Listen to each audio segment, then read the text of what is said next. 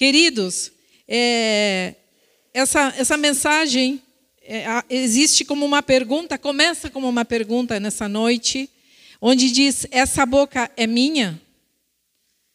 E realmente será nossa a nossa boca? Será que nossa boca realmente é nossa?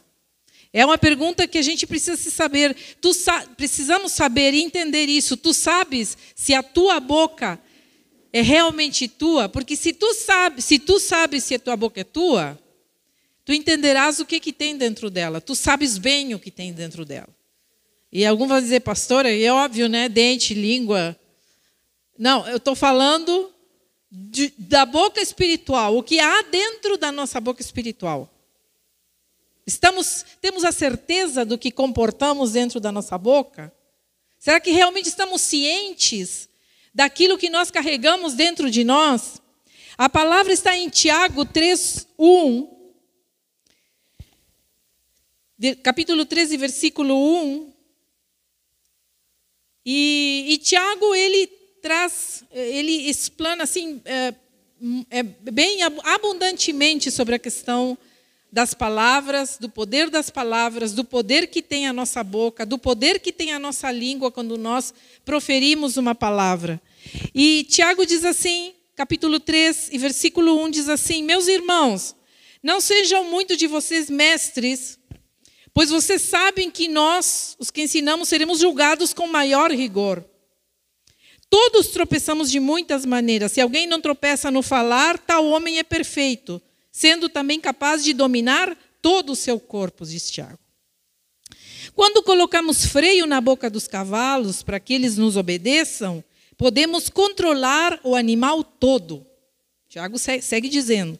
E, diz, e ele continua falando: Tomem também como exemplo os navios, embora sejam tão grandes e impelidos por fortes ventos, são dirigidos por um leme muito pequeno, conforme a vontade do piloto. Semelhantemente, a língua é um pequeno órgão do corpo, mas se vangloria de grandes coisas. Vejam como um grande bosque é incendiado por uma simples fagulha. Assim também a língua é um fogo e um mundo de iniquidade. Colocada entre os membros do nosso corpo, contamina a pessoa por inteiro. Incendeia todo o curso da sua vida, sendo ela mesma incendiada pelo inferno. Olha só que palavras duras.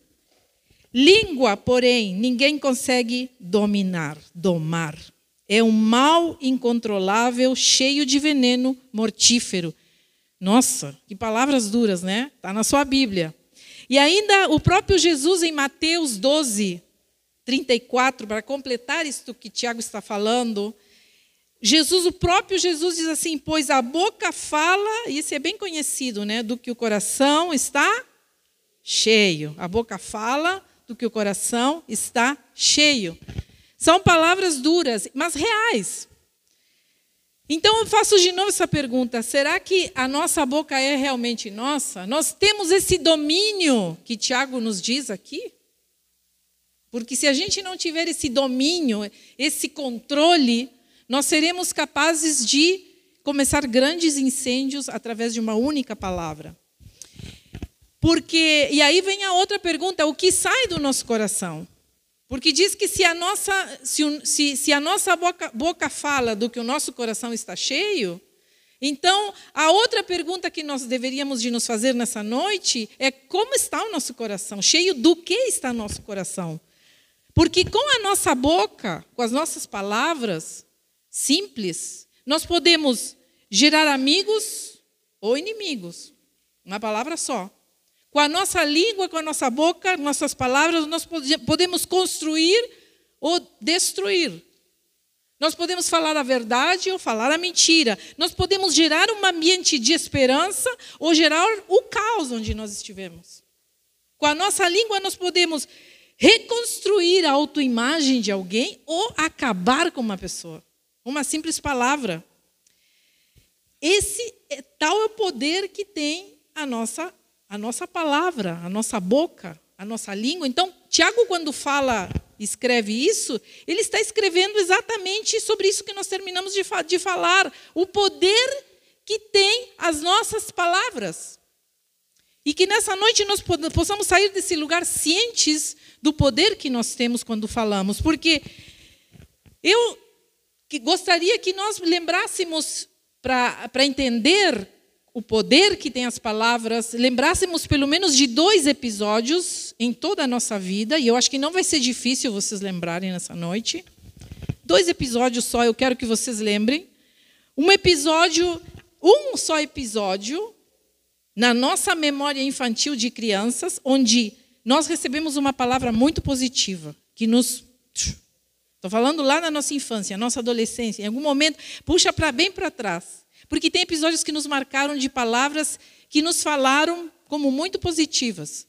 Mas também eu quero que nós nos lembremos de outro episódio, onde nós fomos tremendamente atingidos por uma palavra negativa e que nos marcou para o resto da nossa vida. Eu não sei se vocês lembraram nesse momento, enquanto tão rapidamente, mas eu posso falar, enquanto vocês pensam aí, eu falo de dois episódios que eu vivi quando era criança. Eu me lembro que positivamente eu recebi logo quando tinha seis, sete anos de idade, e minha mãe, minha mãe tinha algo que eu não sei, até o dia de hoje eu não entendo, né? ela adorava nos botar para cantar na igreja. Então a gente não nos perguntava se a gente queria. Ela disse: "Vamos cantar na igreja". E a gente já ia todos os filhos atrás, né? E, ela adora, não se contentava com ela, tocava acordeão, né? Até agora tocam, né? Toca o acordeão e andava lá, pegava o acordeãozinho dela, culto de domingo, gente, né? Eu envergonhada até as manivelas, sempre foi muito tímida. Minha mãe, ela simplesmente pegava uma cadeirinha, Botava era um púlpito como esse, botava uma cadeirinha aqui atrás. Não, ela não ficava contente só da gente cantar atrás do púlpito, não. Imagina cantar atrás do púlpito, uma criança ficava escondida. Não, ela queria nos colocar lá em cima para todo mundo enxergar. É, mãe, né? Coruja, queria mostrar os filhos que tinha, né? Então, eu como fui, era a mais velha, imagina quem passou primeiro pelo pelo pelo fogo, né? Eu. Então, com seis anos, minha mãe já me colocava naquela cadeirinha. Eu ensaiei minha filha para cantar. Hoje a Cláudia vai cantar e eu apavorada. Apavorada, aquela igreja cheia de gente. E, e eu comecei a cantar meio eh, por livre e espontânea pressão. E eu me lembro que na segunda ou terceira vez que eu cantei, alguém chegou e me disse assim: Guria, tu, tu, tu tem um bom ouvido. Muito bom. Tu entoa muito bem, olha, tu vai te dar muito bem com a música. Uma palavra positiva que me marcou, porque até ali eram palavras da minha mãe que sempre a gente dizia, que vai ser, imagina, né? Mas quando a gente ouve outra pessoa que não tem nada a ver com a gente, nos dizer, oh, tu dá para coisa, vai lá. Uma palavra que me marcou positivamente, mas também tive, como negativamente, um episódio que também me marcou quando criança. E já não era tão criança assim, né? Eu acho que não era, já tinha meus meus 11, 12 anos, adolescente. E sabe como é que é adolescente, né? Sempre gosta de se a igreja toda se veste de vermelho ou de preto, o adolescente vai lá e se veste de azul, ele quer ser diferente. Eu imagino que já tinha dentro de mim comportava uma rebeldia, então minhas roupas nunca eram dentro do patrão, sempre tinha umas coisas rasgadas, uma coisa meio torta, uma coisa meio estranha, um cabelo meio colorido. E um dia eu cheguei na igreja e uma irmã me olhou, uma irmã do cabelinho, sabe? A irmã do cabelinho e da sainha, e me olhou e me disse assim, bem, bem assim, bem simpática. Me chegou e me disse assim: em vez da igreja estar no mundo, o mundo está na igreja. Que tristeza. Na hora né? Eu olhei assim, me veio, ah, diga que a minha mãe me treinava para ser também ter uma boa educação, mas na, na hora me disse assim: sua língua é um acessório para fazer jogo com sua saia e seu cabelo. Foi a vontade que eu tive, né? Mas segurei a onda. Mas foram episódios que me marcaram, porque ali eu entendi que quando uma pessoa tem que te dizer uma coisa que não gostou de ti e quer te ferir, ela vai conseguir ferir. Aquilo me marcou, tanto que eu lembro até agora. Lembro da, da carinha da irmã falando isso. Agora, todos nós temos episódios assim. Tem coisas que nós deixamos de fazer porque alguém nos disse alguma barbaridade, a gente disse, nunca mais faço isso aqui. Por uma palavra que nós recebemos. Nós vamos pela vida condicionado com palavras que alguém nos falou, e às vezes nem são os de casa, ou também às vezes são os de casa. Leva uma vida curando palavras negativas que recebi a vida inteira. Eu me lembro de passar pela rua, eu sempre conto aqui, e os meninos, eu sempre muito magra, muito sequinha, e, os meninos, e uma vez um menino gritou lá de cima do muro: Tu nada muito, né? Eu olhei e disse: Não, nada assim, nada por trás e nada por diante. Então eu me lembro de passar uma vida inteira curando coisas negativas, palavras negativas. Hoje eu dou risada, porque já estou curada. Mas na época, para uma adolescente, isso era um desastre, né? Então, eu levei uma vida inteira, ainda continuo curando coisas que, que, que, que com certeza não estão curadas dentro do, do, do meu coração. Mas uma coisa eu aprendi com essas coisas: o que eu jamais nunca devo falar para ninguém. Me, serviram, me serviu para muito.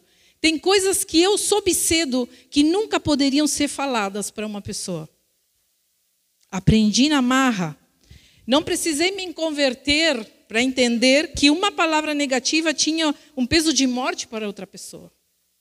Porque a partir daquela palavra, eu me lembro de um verão né, lá na cidade de Ribeira, 38 graus, 40 graus, e eu botava quatro calças por baixo da calça.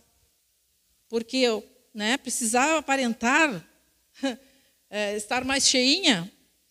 Então, eu lembro de coisas absurdas que cheguei a fazer em, em, em, nome dessa magreza que eu achava absurda e que não, e que não adiantava comer, é, devorar as coisas, porque eu tinha, até hoje, essa estrutura me acompanha. Né? Não faço muito esforço para me manter magra. É assim, só como diz, como diz os irmãos queridos, é magra é ruim. Porque esse é, minha, esse é minha, minha, meu metabolismo. Hoje em dia eu já vejo como algo bom. Mas eh, para quem já foi adolescente muito magro, sabe, né, que é difícil. É, agora, eu entendo que se vou comentar alguma coisa hoje em dia sobre alguma pessoa, sobre alguma coisa que eu acho que eu devo comentar, então eu penso duas vezes, vai ser de edificação? Vai ser de edificação ou para acabar com a vida de uma pessoa? Porque eu preciso pensar isso quando vou falar alguma coisa para alguém. E isso não significa que nós vamos ser sérios o tempo todo. Né? Não significa que nós não vamos brincar, ai, cuidado, porque tem gente que passa por um extremo, aqueles religiosos, ai, não, não, não podemos ficar rindo, não, isso não. Sabe, não se trata disso também. Tem horas que nós vamos fazer a brincadeira, tem horas que nós vamos brincar, tem horas que nós vamos rir, não significa que nós vamos estar sérios o tempo todo e, e daquela postura de, de, de, né, de sobriedade, de controle absoluto. Às vezes vamos falar alguma bobagem mesmo e depois, o que, que eu falei? Meu Deus do céu, eu tinha que ter ficado quieto.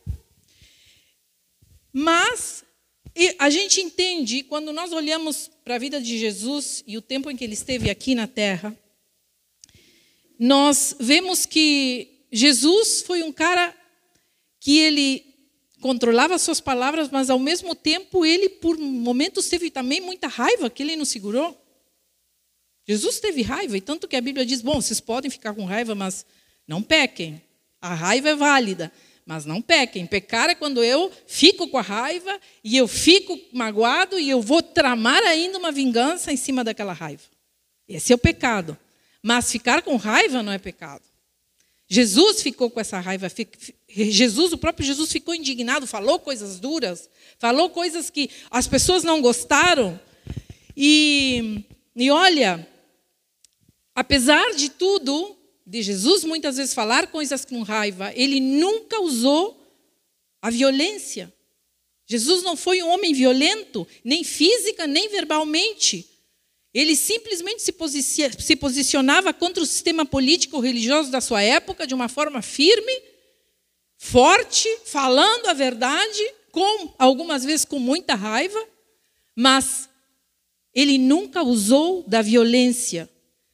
Mas o que mais me impressiona de Jesus, quando ele diz que a boca fala do que o coração está cheio, e ele fala muitas vezes, ele vai falar durante os, os evangelhos sobre o cuidado que nós precisamos ter quando falamos, que Jesus opta pela não violência ativa quando fala, quando, quando denuncia o sistema religioso. Ele lança a sua indignação de uma forma irônica. Jesus, a gente não consegue ver um Jesus irônico porque a gente tem uma imagem religiosa de Jesus. Mas Jesus em diversos, Jesus, o que mais Jesus usou para falar as verdades foi a ironia. E olha, é, a ironia é a arma dos que têm razão mas às vezes não tem o poder, que era o caso de Jesus. Ele não era um líder político, ele não era uma presença importante dentro do governo, nem do, nem do, do, do seu povo, nem do, do, do, dos romanos, nem do império que fazia que, que dominava aquela época. Então, ele foi muito sutil a usar a ironia para falar as coisas que precisavam ser faladas. E vamos prestar atenção nessa noite, porque Jesus nos ensina muitas coisas nesse sentido quando é para falar coisas.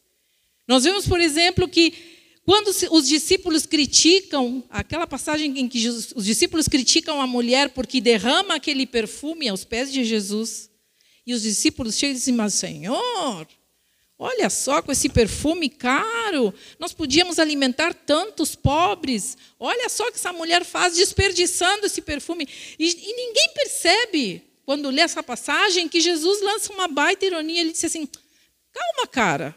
Calma aí, ó. Estou parafraseando aqui, né? Mas imagina que isso que é isso, gente. Olha só, vocês vão ter sempre pobres na vida. É uma ironia o que Jesus faz.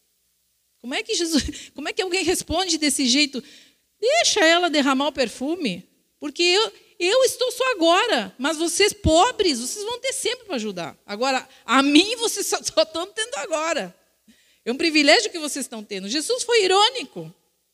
Quando olhamos também aquela parte em que ele vem chamando os discípulos para segui-lo, e, e, diz que um dos seus discípulos vai atrás de Natanael, que era que se tornou depois um dos seus discípulos. Diz que Natanael, quando aquele discípulo chega empolgado, diz: vem conhecer que chegou o Messias está sendo revelado ao seu povo. E Natanael dá aquela palavra tão dura, diz assim, da onde que ele é mesmo? E diz o discípulo outro, diz assim, de Nazaré. E ele diz assim, e poderá haver alguma coisa boa de Nazaré? Tu está brincando. Messias de Nazaré, não é possível. Então diz que ele vai lá, finalmente a conhecer Jesus, e Jesus ali está esperando ele, e ele diz, e Jesus diz assim para ele: está um verdadeiro israelita em que não há falsidade. É uma ironia. Porque ele, já, ele sabia o que Natanael tinha falado. Ele já ele era, ele era Deus, ele, já, ele não precisava estar no lugar para saber o que as pessoas falavam sobre ele. Então ele lança aquela ironia. Aí vem um israelita em quem não há falsidade. E o outro fica assim, como esse homem que, que sabe que eu falei alguma coisa dele? Eu penso que ele pensou isso, né? E aí ele diz: Da onde me conheces? Mas e da onde tu me conhece? E então Jesus diz para ele assim: Mas eu te vi quando tu estavas debaixo da figueira, antes que Filipe te chamasse. É uma ironia, Jesus usa de ironia o tempo todo. Ele diz assim: Tu pensa que sabe alguma coisa, mas tu não sabe nada. É um jeito bonitinho de falar. Sem falar da entrada triunfal em Jerusalém. Nós olhamos, quando nós lemos essa passagem na Páscoa, olhamos a passagem em que Jesus entra a Jerusalém com mantos, palmas, é aquela passagem que as pessoas que Jesus manda trazer um jumentinho para entrar a Jerusalém, e, e, e as pessoas é, diz Rosano que vem no nome do Senhor e jogam os mantos e jogam as palmas. Na verdade, o, o, o evangelista ali ele não, ele não fala claramente porque isso se subentendia na época, para eles era uma coisa normal, mas para a gente que não viveu nessa época não tem ideia, de que esse, isso que Jesus faz ele faz, ele imita ou ele faz, digamos assim, uma uma encenação que corresponde ao exército romano entrando numa cidade conquistada. Porque os romanos, quando eles venciam as batalhas e conquistavam as cidades, era como hábito eles fazerem uma procissão de uma entrada triunfal dentro da própria cidade, pela porta principal, onde eles entravam a cavalo, nos seus cavalos, com eles botavam tapetes vermelhos para os cavalos pisarem, os tapetes, e as pessoas iam colocando é, ramos para que os em, em, em, em sinal de, de, de, rendição, digamos assim, e de louvor à conquista daquele, daquele império, ao som de hinos e, e gritos de, de, de vitória. Era assim que o Império Romano e que os, os militares entravam nesses quatro elementos: cavalos, tapetes, palmas e gritos de vitória. Jesus, então, quando entra a Jerusalém, ele, ele marca um território, só que ele faz uma ironia. Ele diz: Bom, eu vou mostrar que esse território está sendo conquistado, o reino está sendo estabelecido. É outro reino que nós estamos falando. Então ele usa os quatro elementos que Roma usa, ele usa, só que em vez de cavalo ele pega um jumentinho. É irônico. É extremamente irônico, porque Jesus poderia pegar um cavalo, claro que poderia. Mas ele usa um jumento querendo dizer, cara, vocês entram em cavalos, mas vocês não têm ideia de que isso não significa nada. Isso é estúpido, isso é idiota. Então ele entra num jumentinho como um reizinho, tipo assim, sabe? É isso aqui é um reino. Não é nada dessa pompa aí que vocês querem. O reino que eu venho estabelecer, a cidade que eu estou conquistando nesse momento, tem outra índole. Então ele entra no jumentinho, com as palmas, as pessoas dizem que vão jogando as suas próprias roupas para o jumento passar, e as pessoas vão gritando: Osano que vem no nome do Senhor. É uma ironia, é uma encenação. Jesus poderia ter feito de outro jeito, mas ele escolhe a ironia para passar uma mensagem de que aquilo não, significa, não significava nada, essas conquistas em nada se, se igualavam ao que ele vinha fazer. Então Jesus vai pela vida, enquanto está ali os três anos de ministério, ele vai usando disso. Quando ele chama, por exemplo, Herodes de raposa, digam para essa raposa, diz que os discípulos chegam e dizem assim: Mestre, Herodes está procurando te matar. E ele diz assim: Eu imagino Jesus dizendo: Vão lá, digam àquela raposa que eu não tenho tempo para eles. Não tenho tempo, no meu tempo, não tenho tempo agora para dar atenção para ele. Porque hoje estou curando enfermos e doentes e amanhã ainda estarei trabalhando. Então eu não tenho tempo a perder com ele. Sabe, Jesus é muito forte, muito, é, é, muito direto quando se trata de palavras. Ele não, não, ao mesmo tempo, se nós olhamos é, do jeito que ele falava, não era um jeito violento. Ele não era um cara agressivo, mas ele mandava mensagem certa, na hora certa. Ele sabia como se posicionar diante de cada episódio. Nós muitas vezes somos irônicos. Nós às vezes usamos de ironia. E, e eu, eu posso dizer que eu, eu, eu, às vezes, até peço perdão para Deus, porque às vezes é uma das armas que, quem me conhece lá na minha casa, sabe que uma das armas que eu mais gosto de usar é a ironia, às vezes, porque as coisas, às vezes, saem tanto do controle.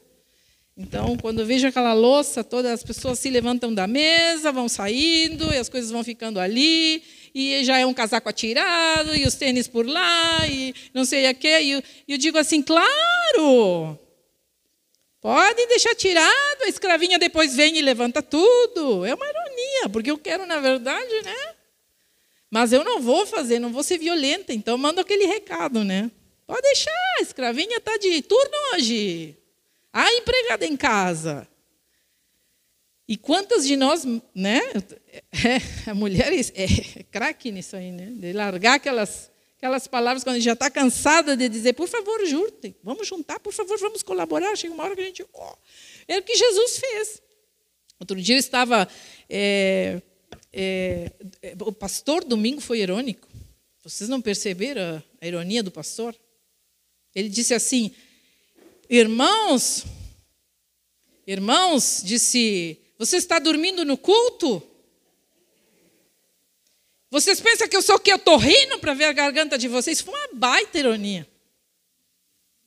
Eu quase morri rindo ali. No, no, no, mas é uma palavra séria. Para ti que dorme é uma palavra séria. Para de dormir. Agora, se o pastor chegasse e dissesse assim: Irmãos, vão fechar as bocas e parar de dormir? Se é para vir para dormir na igreja, não precisa nem vir.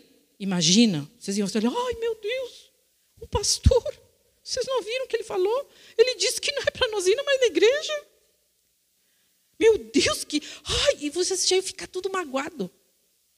Mas ele foi esperto. Ele disse assim: irmão, fecha a boca que eu não sou torrino. E você. Kkkk.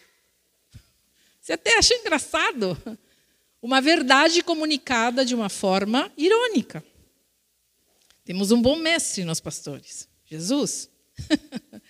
eu outro dia eu uso de muita ironia com meu cachorro.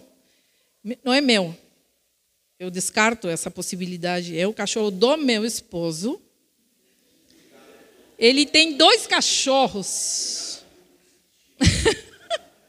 é o cachorro do meu esposo, não é? Não é, não é meu, não é meu esposo um cachorro. Tá? É o cachorro que o dono é meu esposo. Olha como as palavras podem ser interpretadas de diversas maneiras. Como a gente precisa cuidar o que. Aí cheguei em casa e me chamasse de cachorro. Eu? Quando? Mas eu, eu, outro dia eu estava no pátio, eu já estava melhor, já tinha melhorado de gripe, de dor de garganta, de tudo, já estava nativa. Saí para o pátio e o cachorro, ele apronta, sabe? Ele é danado. E, e aí eu saí e ele tinha, como sempre, ou ele me come uma planta, ou ele, ou ele me rasga alguma coisa. Ele adora é fazer a bagunça mesmo. E eu saí e eu, eu jamais encostei um dedo nele. Juro por Deus. Nunca. Sério. Não, agora estou falando sério. Eu nunca bati nele. Eu sempre sou de. Isso sim, eu dou-lhe os gritos. E ele, e ele, eu acho que ele tem medo já, porque quando eu, eu, aí quando eu, eu tenho a tendência a ser, eu sou descendência italiana, gente. Eu não, eu às vezes quando eu vá, eu, sabe, é mais forte que eu. Então eu estava no pátio, eu supostamente achei que ninguém estava me ouvindo. Então eu, eu o cachorro Estava ali limpando, o cachorro vem e mexe no lixo. E eu, sai para lá, Tuco, sai para lá. E ele me virava e o cachorro de novo vai virar o lixo. Daqui a pouco eu, vou, eu me, me viro e digo assim: Tuco, sai daí porque vou te arrebentar essa cabeça. É claro que eu não ia arrebentar a cabeça dele, pobrezinho. Eu nem toco, nem beliscão nunca dei nele. Ele saiu assim, lá para o cantinho, me olhava de lá assim, porque. E mesmo depois que eu baixei o tom e dizia assim: Tuco, se tu mexer eu vou te arrebentar a cabeça. Ele me olhava isso aí, rapidinho, porque ele já entendeu que alguma coisa ruim é. Mas o brabo é que logo depois que eu gritei isso, o meu irmão tocou o sino lá em casa. Eu tenho certeza que a irmã ouviu. Eu não vou nem falar quem era.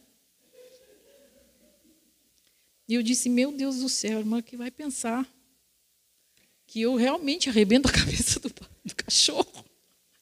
Mas eu não faço, gente. Mas é, é eu, eu tenho essa coisa, eu quero, é, eu, sabe? Eu gosto desses dramas. Eu apelo para esses dramas para ver se, se o cachorro tem uma resposta, né? Se, se ele entra. E realmente, eu saio no pátio e quando eu só falo cabeça, ele já se esconde. para o outro já pequeno, não é cabeça, é banho. Tu diz banho! E ele, uh, sai correndo. Então, tem estratégias, nós precisamos usar estratégias, até os animais precisam ter estratégicas. O, estratégias. O pequeno tu diz, olha o banho, e ele ó, se esconde, sai bem fininho, de fininho. E a do meio, que é a outra, porque são três, tu diz, olha a água, pronto, acabou a cadela. Entenderam? Nós precisamos muitas vezes estratégias. Às vezes com as crianças nós precisamos muito disso. Tem, tem momentos que nós precisamos ser inteligentes e saber como nós vamos fazer. Mas a ironia é uma palavra dura com anestesia.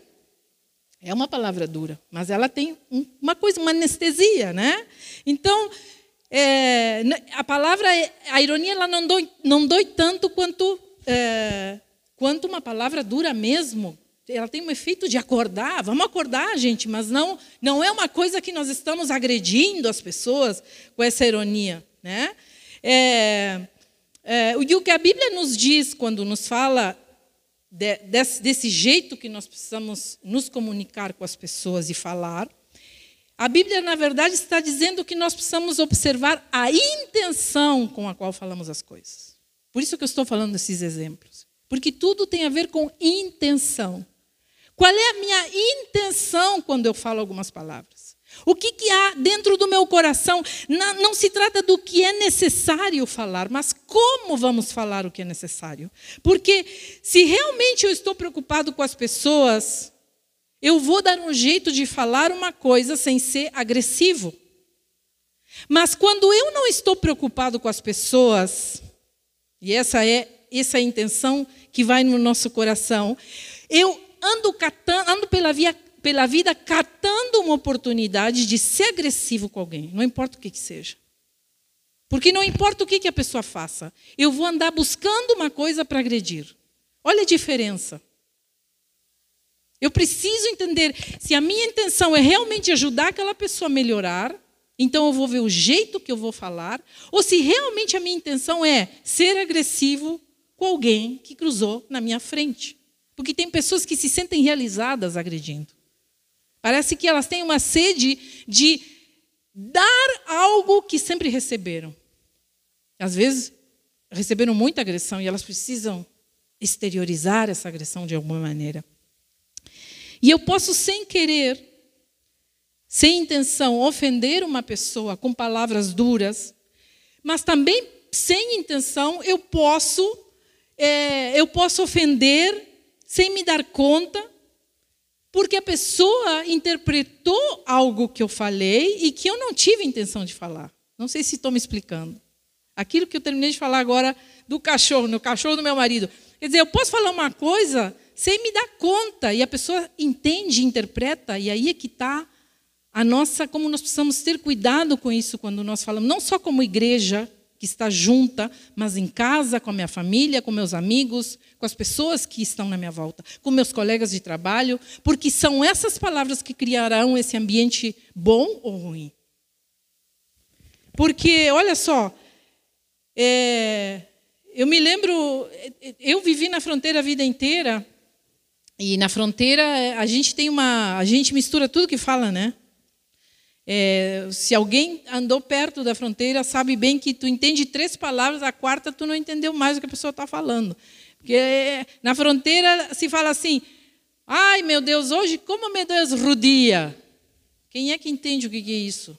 Rudia para eles é joelho, vai entender. É tudo misturado mesmo. É um portunhol. Né? E então, a gente às vezes fala uma coisa, quando cheguei aqui no Brasil, eu cuidava com as minhas palavras, porque eu digo, meu Deus, tem, tem, tem palavras que são proibidas, eu não posso falar isso aqui, para mim são normais no meu idioma, mas se eu lançar essa palavra, as pessoas vão ficar me olhando assim. Então, Fabiano vivia me dizendo, cuidado, não fala tal coisa, tal coisa, não pode falar, cuidado. E eu aí fui me policiando. Mas eu me lembro, uma irmã num congresso, o pastor estava com seu casaco arrastando no chão, sentado numa, numa cadeira, isso é uma história que nos contaram, e então a irmã chegou, foi, queria ajudar o pastor naquela fronteira de Portunhol. O pastor não entendia nada de Portunhol, era um visitante que vinha pregar ali. E a irmã olhou para ele e disse assim: Pastor, seu saco está arrastando no chão. Imagina, o pastor olhou para ele e disse: Misericórdia, irmã. Apavorado.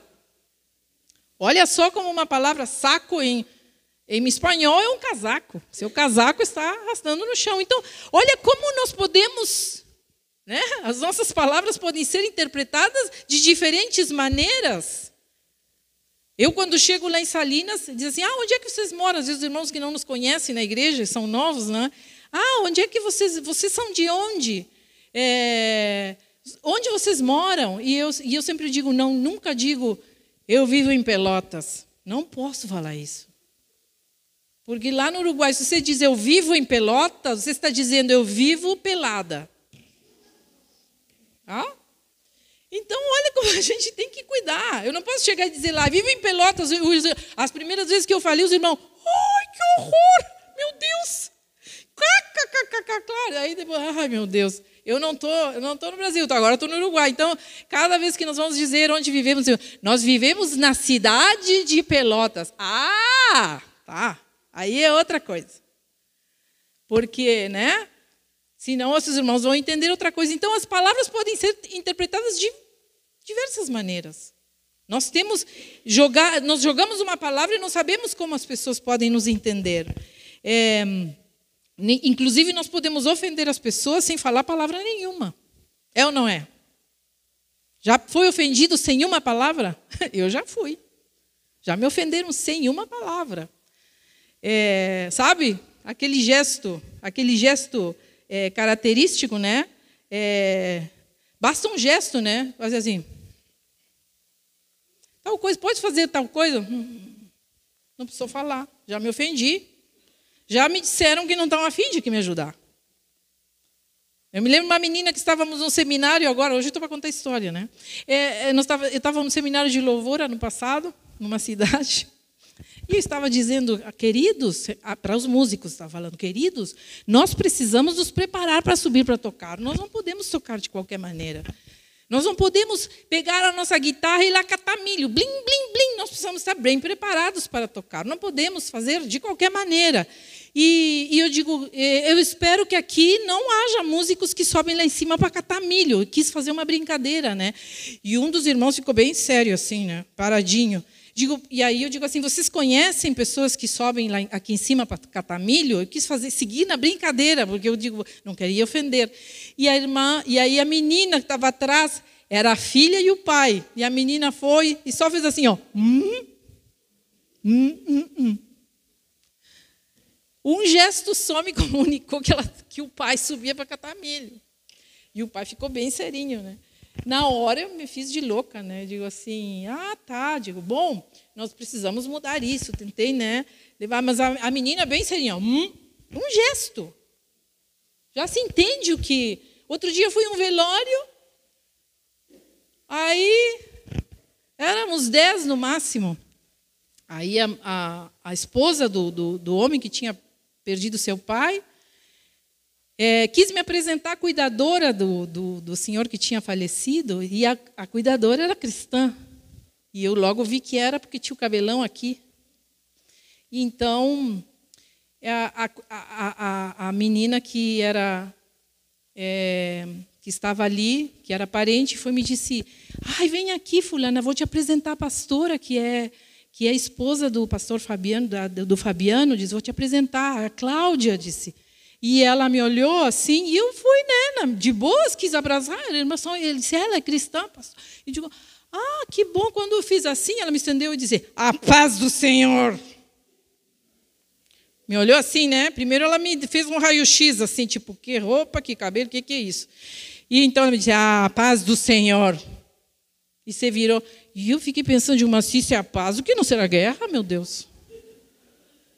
Mas não quero nem saber se isso é a paz que ela lembra do Senhor. Jesus amado, Deus me livre. Então, a gente vai pela vida se topando com pessoas assim, que não precisam falar muito para a gente entender que são agressivas. Nossas palavras e nossos gestos têm poder e nosso coração precisa estar com boas intenções.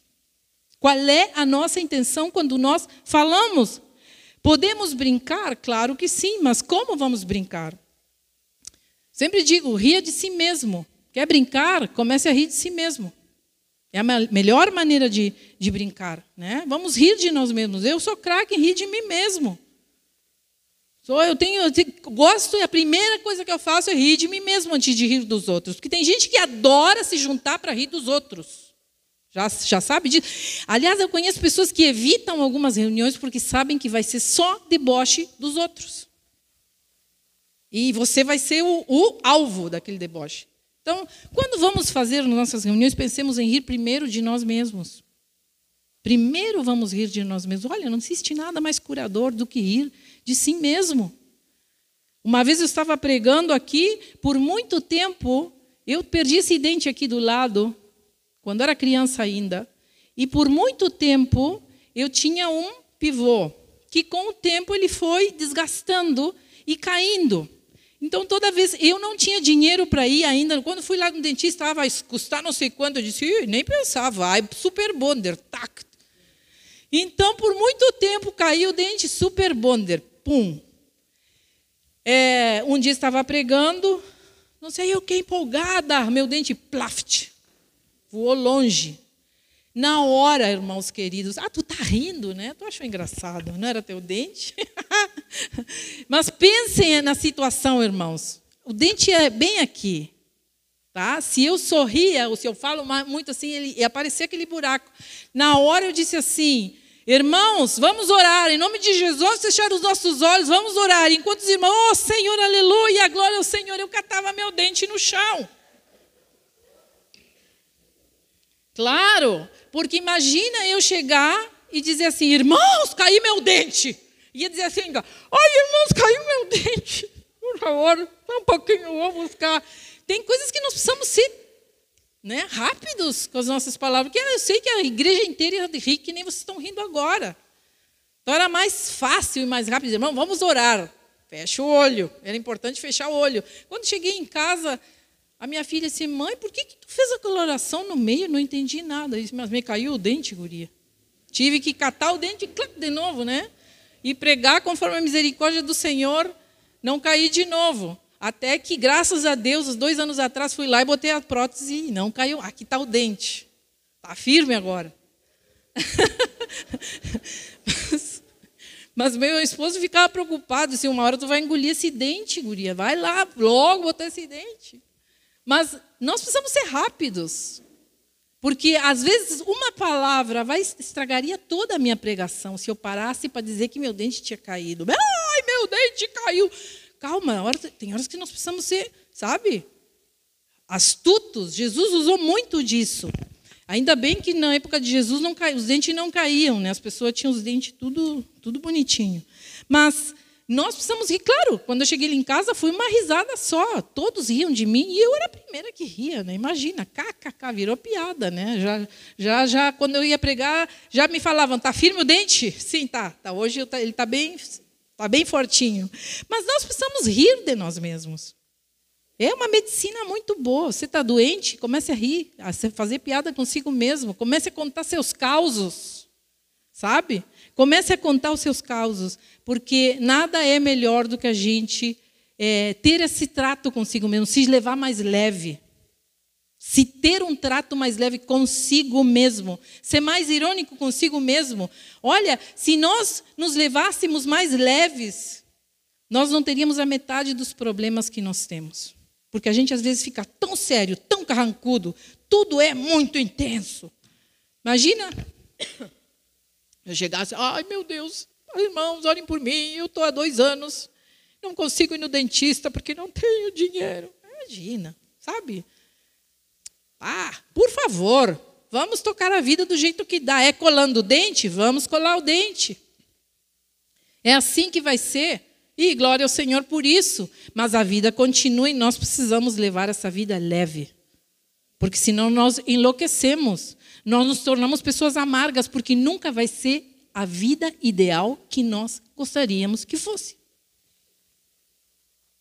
Eu fico, às vezes, parada, assim, perplexa de ver como, às vezes, existem momentos e pessoas que têm extrema dificuldade em levar a vida da forma em que ela se apresenta. É assim que Deus está nos dando para viver? Pois é assim que nós vamos viver. Amém? Então nós temos que ter o cuidado, porque Jesus soube usar cada palavra de uma forma fantástica, fantástica. É, e, e, quando eu falo de boca e de cuidado, é, eu estou falando especificamente nos juízos que nós podemos fazer. Nós precisamos ter muito cuidado quando emitimos um juízo. A nossa, nós temos a tendência a julgar as coisas que acontecem na nossa volta. E eu pergunto: todos os juízos são ruins? Não, claro que não. Porque julgar em si mesmo não é um ato prejudicial ou negativo, mas sim a intenção com a qual nós emitimos um juízo quando falamos de alguma coisa ou de alguma pessoa. Jesus emitiu um juízo forte sobre a categoria religiosa da sua época. Ele foi forte, ele foi, ele foi, ele foi dramático, né? Ele, ele diz: raça de víboras, como podem vocês ser maus e dizer coisas boas. Nessa palavra em que ele diz do coração fala do que a boca fala do que o coração está cheio, ele está falando para os fariseus. Ele está dizendo assim: como podem vocês falar coisas boas se vocês são maus, raça de víboras? Então Jesus não poupou muita palavra para falar a verdade quando tinha que falar. Então qual é o, qual é o aspecto positivo do juízo? Porque isso é que nós temos que ter cuidado como igreja, sabe? Esse julgamento. Eu, o juízo é bom quando eu uso ele para lançar um olhar sobre mim mesmo, uma autocrítica.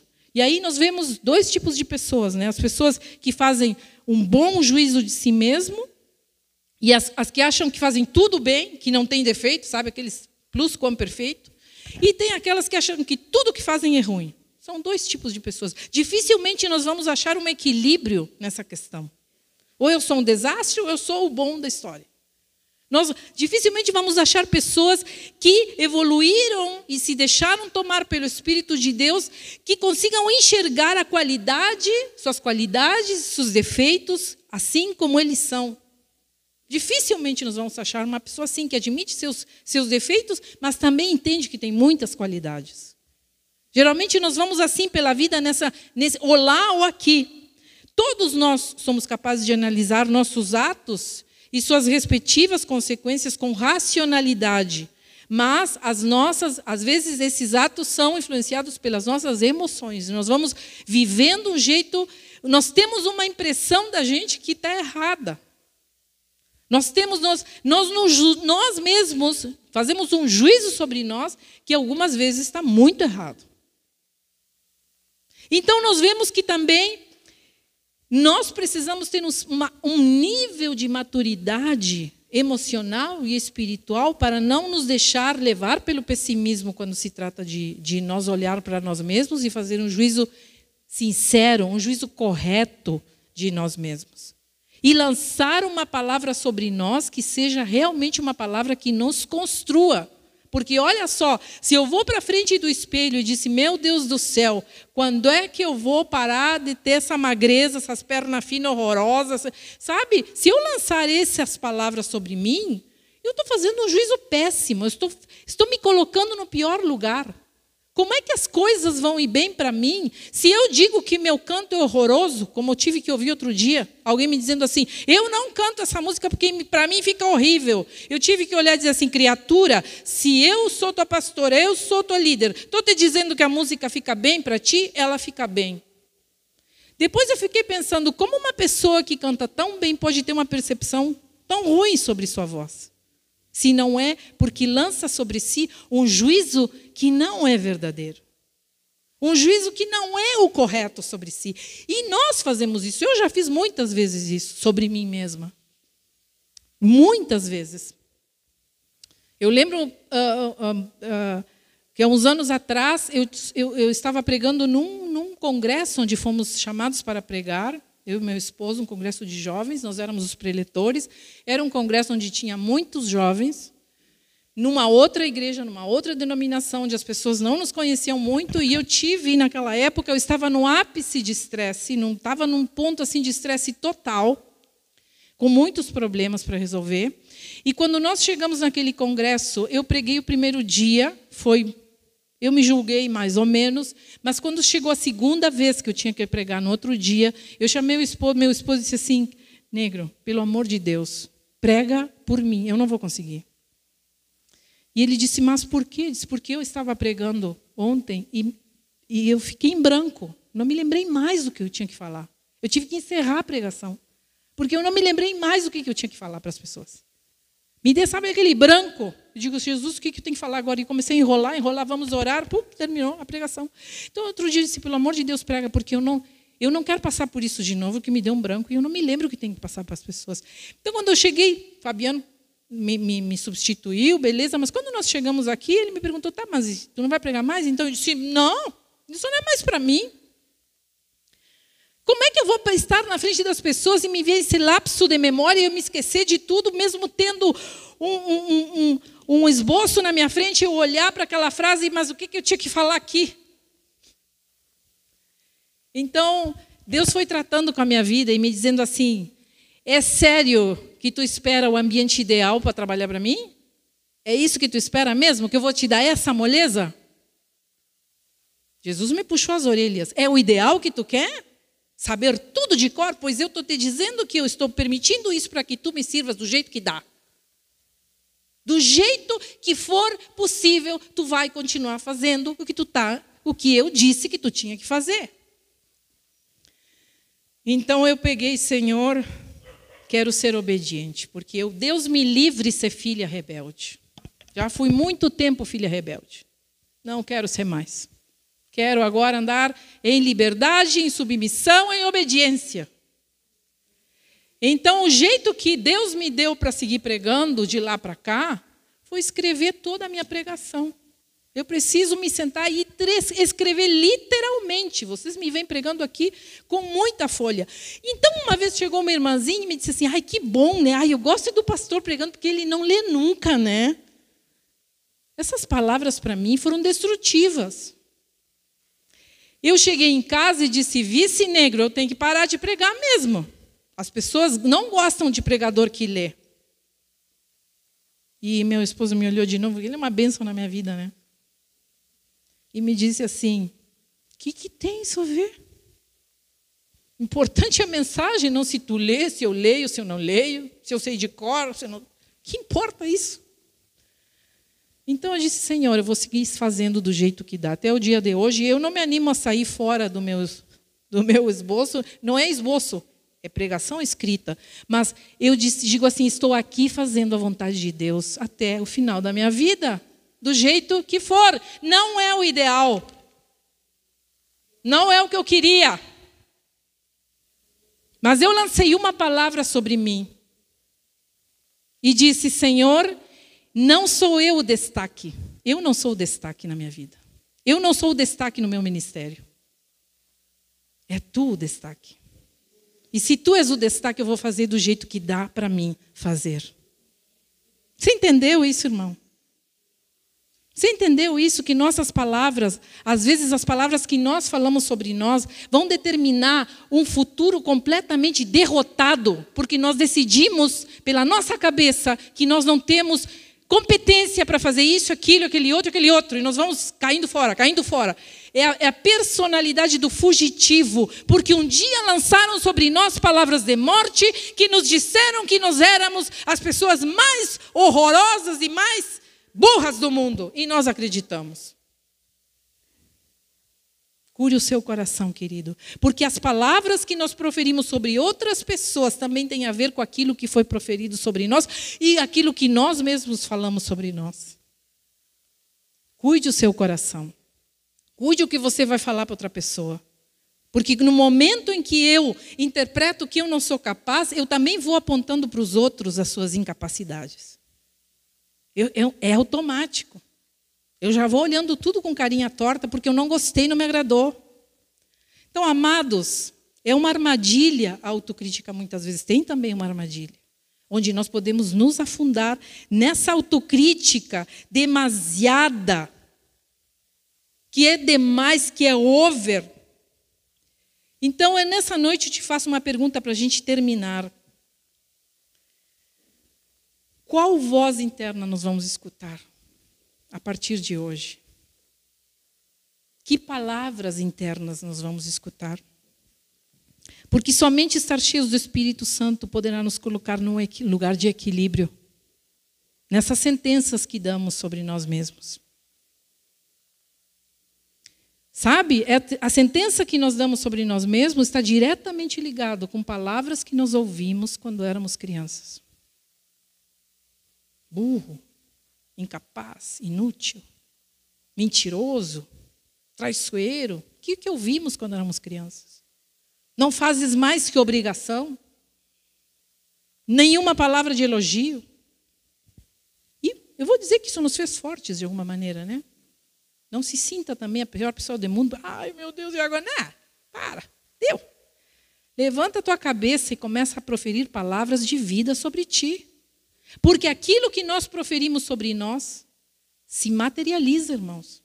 Vai tomando forma. Nós vamos construindo a nossa vida a partir de palavras que nós dizemos sobre nós. Em nome de Jesus. Sabe, estamos doentes, nós precisamos proferir a palavra. Eu vou ficar curado em nome de Jesus. Não aceito isso aqui. Nós estamos passando por um perrengue financeiro, eu vou prosperar. Isso é só um tempo. Eu decreto isso sobre a minha vida, eu falo que eu vou sair dessa. Porque então a, a realidade começa a tomar forma. Eu estou vivendo uma vida infeliz, pois eu vou começar a viver a minha vida de um outro jeito. Eu, vou, eu quero ser a pessoa mais feliz do mundo e eu vou ser. São os decretos que nós lançamos sobre nós, as nossas palavras.